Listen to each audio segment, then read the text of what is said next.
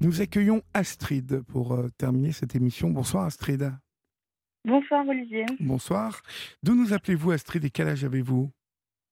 Euh, je vous appelle de Châteauroux et j'ai 30 ans. D'accord. Qu'est-ce qui vous amène Astrid? Très émue de vous avoir au téléphone et très stressée. Oh bah, il faut pas être stressé, tout va bien se passer, vous allez voir. Euh, Oui, absolument. Euh, je vous appelle du coup ce soir pour vous partager un peu euh, mon parcours, on va dire, de vie. Oui, Euh, je suis une ancienne euh, personne qui était atteinte d'obésité morbide. oui. C'est-à-dire qu'au plus haut, je pesais euh, probablement 115 kilos. Il y a un stade où j'ai arrêté de me peser. Et de manière autonome et spontanée, j'ai fait un pseudo-rééquilibrage alimentaire et j'ai perdu 45 kilos. Alors, je me suis trompée tout à l'heure. J'avais dit à Florian que j'avais, j'avais atteint mon stade en 2022, mais non, j'ai atteint le poids objectif en 2021. Le Donc, poids, en- le poids en deux ans, objectif le- étant 60 kilos? 70. 70, d'accord. Oui. Euh, et vous avez fait ça toute seule, hein? Tout à fait, toute seule avec euh, la, je pense une, une forme de volonté très très forte. Je ne sais pas trop quelle mouche m'a piqué. Ça s'est fait de manière assez spontanée, Oui. mais en fait, euh, je pense que j'avais besoin de, de vivre ça pour me, me connaître et c'est vraiment un de mes un parcours. euh, enfin, ça fait partie de mon histoire et c'est quelque chose de très fort que, que j'ai vécu et que je vis encore aujourd'hui finalement, puisque Vous continuez même à faire si attention. perte de poids, c'est ça. La perte de poids est, est- est atteinte, hein, mais, mais c'est un combat de tous les jours face, face du coup, puisque j'étais atteinte d'hyperphagie boulimie, donc c'est un, un combat de tous les jours face aux troubles du comportement alimentaire. Oui. Vous grignotiez tout le temps vous, vous- avant, avant ça, vous... C'était, c'était plus que du grignotage, hein. c'était des, des repas faits en plein milieu de l'après-midi euh, Oui. pour combler, euh, pour combler euh, comme on sait que à son, pour combler un, un vide, des émotions qu'on n'arrivait pas à gérer. euh, Oui. Voilà. C'était, euh, Alors comment avez-vous fait. Parce que, est-ce que ma première question, est-ce que, euh, parce que vous venez d'évoquer des vides émotionnels, euh, est-ce que euh, perdre euh, près de 45 kilos euh, seul, ça a été d'abord euh, aussi s'attaquer à ces vides, à cette émotion Est-ce que ça n'est qu'un travail euh, euh, qui, qui n'est basé que sur la nourriture ou finalement ça, euh, ça s'approche d'un d'un régime général qui compte nourriture et euh, bah, psychologie aussi? Pour le coup, euh, moi, c'était, euh, j'ai comblé vraiment du coup ce, ce vide émotionnel par le sport. Donc, euh, j'ai fait D'accord. beaucoup de sport. J'ai fait jusqu'à deux heures de, de sport tous les jours, sept jours sur sept. Pour le coup, au niveau émotionnel, le travail, c'était plutôt post, euh, post-perte de poids. La phase de, de, où j'avais fini de perdre et où il fallait que, que je me réhabitue à mon image et que ben, j'accepte tous ces changements, c'est là que j'ai fait un travail plus sur les émotions à ce moment-là, oui. J'avais, j'ai pu voir une, une psychothérapeute euh, qui, euh, qui était spécialisée dans les troubles du comportement alimentaire, avec qui on a beaucoup travaillé quand même, bah, du coup, sur justement les émotions. Euh, j'ai une période où j'avais repris un peu après la perte de poids les crises, et on a pu travailler ensemble là-dessus. Pourquoi elles revenaient Qu'est-ce qui se passait? Euh, le fait d'avoir été sous contrôle pendant toute la perte de poids et de là de devoir relâcher le contrôle puisque c'était bon, Oui. j'avais réussi. Oui. Et bien com- comment je pouvais, comment je ne pouvais ne plus avoir le contrôle Qu'est-ce que je devais faire? Alors, je vous le dis, hein, euh, il est, il est euh, minuit 53, mais nous continuerons cette discussion demain parce que euh, euh, ça m'intéresse beaucoup et ça intéresse beaucoup nos auditrices et nos auditeurs. Tout d'abord, parlons de ce moment où vous étiez en, en obésité morbide. Vous faisiez combien de repas par jour et vous mangiez quoi? Tout et n'importe quoi? À n'importe quelle heure Je mangeais tout et n'importe quoi, oui. C'était, euh, par exemple, alors, je, au repas, pendant les repas en général, c'était assez, euh, assez sain, on va dire.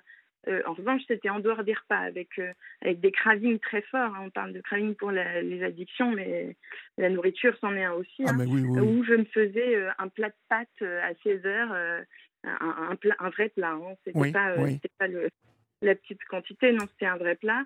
Et, euh, et oui, essentiellement, c'était une alimentation extrêmement déséquilibrée, avec euh, aucune activité physique. Oui.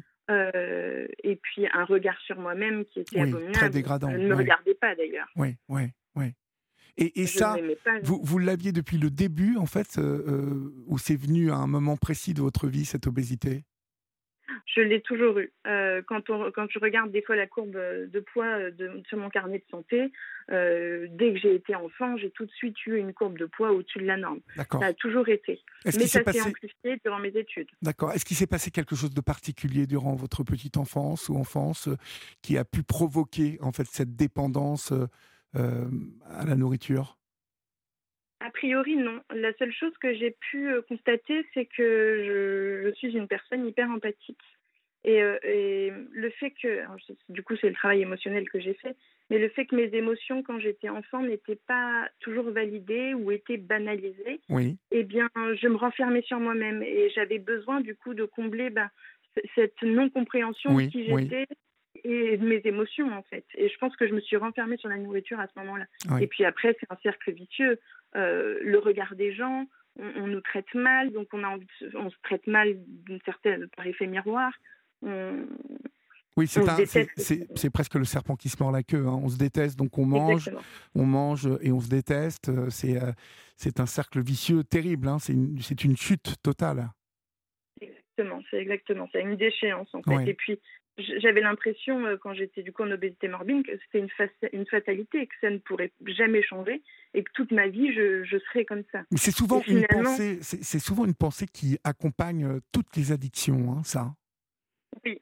Euh, que ce soit l'addiction à l'héroïne, la hein. cocaïne, l'alcool ou la nourriture, on a l'impression qu'on sera comme ça toute sa vie. Vous l'avez dit l'autre fois sur une dame qui expliquait qu'elle avait consommé de l'alcool. Oui. il y a une grande montagne à, à franchir. Oui. Mais finalement, on est capable. Mais oui, on est tous capables, tous. Mm. C'est c'est une question de volonté. Hein. Euh, vous avez dit euh, qu'encore aujourd'hui, euh, cette volonté, vous l'entreteniez, mais vous allez nous en parler. Hein. Comment, comment est-elle née, hein, cette volonté? Mais ça, je pense qu'on l'abordera demain. donc, depuis toute petite, cette, cette obésité, et, vos parents, euh, votre entourage était conscient de tout ça, euh, je suppose? Est-ce que on vous a montré à des spécialistes quand vous étiez plus jeune euh, Est-ce que vous avez été prise en charge? Oui, absolument. mes parents sont des personnes qui sont extrêmement sportifs et qui ont une hygiène de vie très saine. Et en fait, en étant petite, ils ont vu du coup mon évolution et ça les a beaucoup inquiétés. Donc ils, m'ont aidé du coup à essayer de me faire prendre conscience, mais malheureusement faire prendre conscience à quelqu'un, euh, c'est compliqué. Hein. tant qu'il n'a pas eu le déclic, ou en tout cas qu'il n'a pas décidé, ça ne change pas.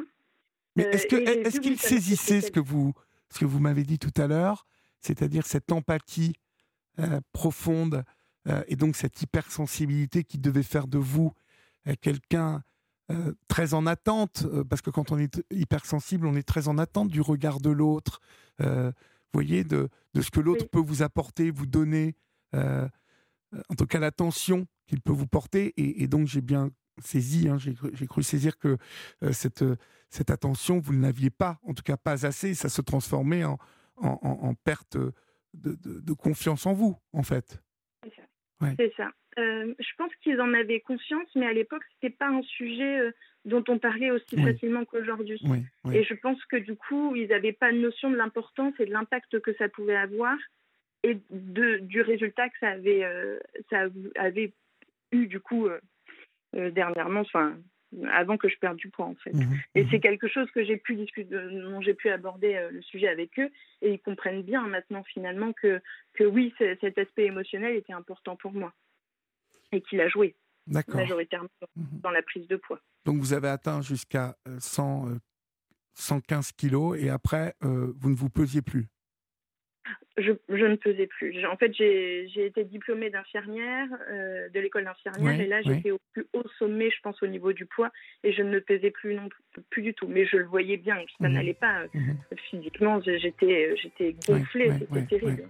Incroyable, en plus, infirmière, hein, encore un métier d'empathie profonde, euh, une vraie vocation. Si vous le voulez bien, Florian vous rappelle au début, ou Julia vous, vous rappelle au début de l'émission, et on continue cette discussion euh, dès demain soir, d'accord?